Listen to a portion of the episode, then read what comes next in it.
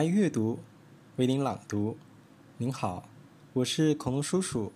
今天给大家讲一本绘本故事，题目是《村神跳舞的森林》，作者是严淑女，绘图张佑然。清晨，阿弟和爸爸坐上开往阿里山的小火车。阿弟手中紧紧握着一个旧旧的小袋子，里面装着一片干枯的樱花瓣。这是奶奶最宝贝的东西，她总是小心的拿出樱花瓣，对阿弟说：“在山上时，当我闻到青草发出清香，感觉泥土变得温暖的时候。”我就一直在等，等什么呢？阿弟好奇的问。等满月樱花季呀，在冬天最后一个满月时，所有的好朋友都会回到樱花树下，高兴的唱歌、跳舞，等待樱花精灵。唤醒沉睡的春神，让春天又回到人间。奶奶躺在床上，眯着眼睛，微微的笑。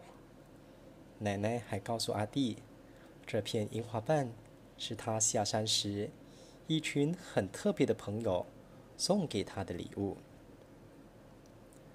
奶奶已经病了很久了，阿弟和他。约好一起回到阿里山，参加满月樱花季。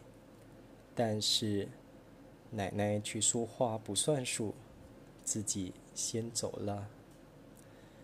每次摸着这个小袋子，阿弟就会想起奶奶。他又生气，又难过。小火车慢慢的往上爬，绕过一圈。又一圈的绿色山林，阿弟终于回到奶奶的阿里山。这是阿弟第一次到阿里山。夜晚的阿里山很安静，只听见小虫子叽叽叽的叫声。阿弟拿着奶奶的樱花瓣，站在樱花树下。奶奶常说，樱花盛开时。就像一朵朵美丽的小红云，飞舞在山林中。但是，现在阿弟看到的，却是一棵棵光秃秃的樱花树。奶奶，您知道我帮你把樱花瓣带回来了吗？阿弟把花瓣放在树枝上，想象樱花盛开的模样。这时，一阵风吹过来。卷起树上的樱花瓣，花瓣随风起舞，好像一只美丽的蝴蝶，往白雾弥漫的森林里飞去。阿弟赶紧追过去，他跟着飞舞的花瓣，在白雾中绕来绕去。等到雾散，才发现自己来到森林深处，前面有一棵倒下来的神木。巨大的树干中间有个又黑又深的树洞，不知道通往哪里。花瓣飞进树洞里，阿弟也紧跟着爬进去。他越往前爬，树洞越窄，只看见发着微光的樱花瓣直往前飞。阿弟终于爬出树洞，飞舞的花瓣轻轻地。落在他的手心，他的身旁有一堆大大小小的眼睛，正瞪瞪着他瞧。咦，这个小男孩手中拿的，不是我们送给玛娜的樱花瓣吗？动物们交头接耳地说：“玛娜是我奶奶。”阿弟好惊讶，他居然可以和动物说话！哇！玛娜都当奶奶了，她离开山上时，还只是个小女孩呢。动物们惊呼着，阿弟这才明白，原来他们就是奶奶那群很特别的朋友。你们在这里做什么呢？阿弟好奇的问。山猪抢着说：“都已经三月了，唤醒春神的樱花精灵还没来，满月樱花季就要取消了。如果冬天继续留在山上，大家都会冻死、饿死，真不知该怎么办。”这时，樱花瓣居然发出强烈的光芒。当阿弟指尖轻触樱花瓣时，所有山林的记忆就像一股暖流，缓缓流向他的心中。一个遥远而神秘的声音呼唤着：“周族的孩子，阿弟，月圆时找到透着荧光的珍珠，才能拯救生病的樱花精灵，让春天回到山上。”阿弟发现手中的樱花瓣渐渐消失，化成了一个樱花精灵。大家都担心的看着虚弱的樱花精灵，失望的低下头，因为他们根本不知道荧光珍珠在哪里。阿弟却大声的说：“喂，你们一直住在这片山林里，所有的树林和湖泊，你们都去过。”我相信，只要有心，一定可以找到的。动物们都觉得阿弟的话很有道理，大家决定一起去寻找荧光珍珠。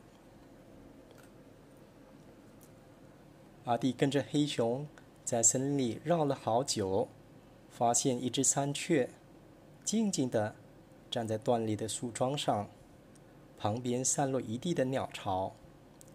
黑熊说：“这里原本有很多树木，不知道为什么一夜之间全倒了。”望着山雀妈妈孤单的背影，阿弟觉得很难过，但是他什么都不能做，只好跟着黑熊默默往前走。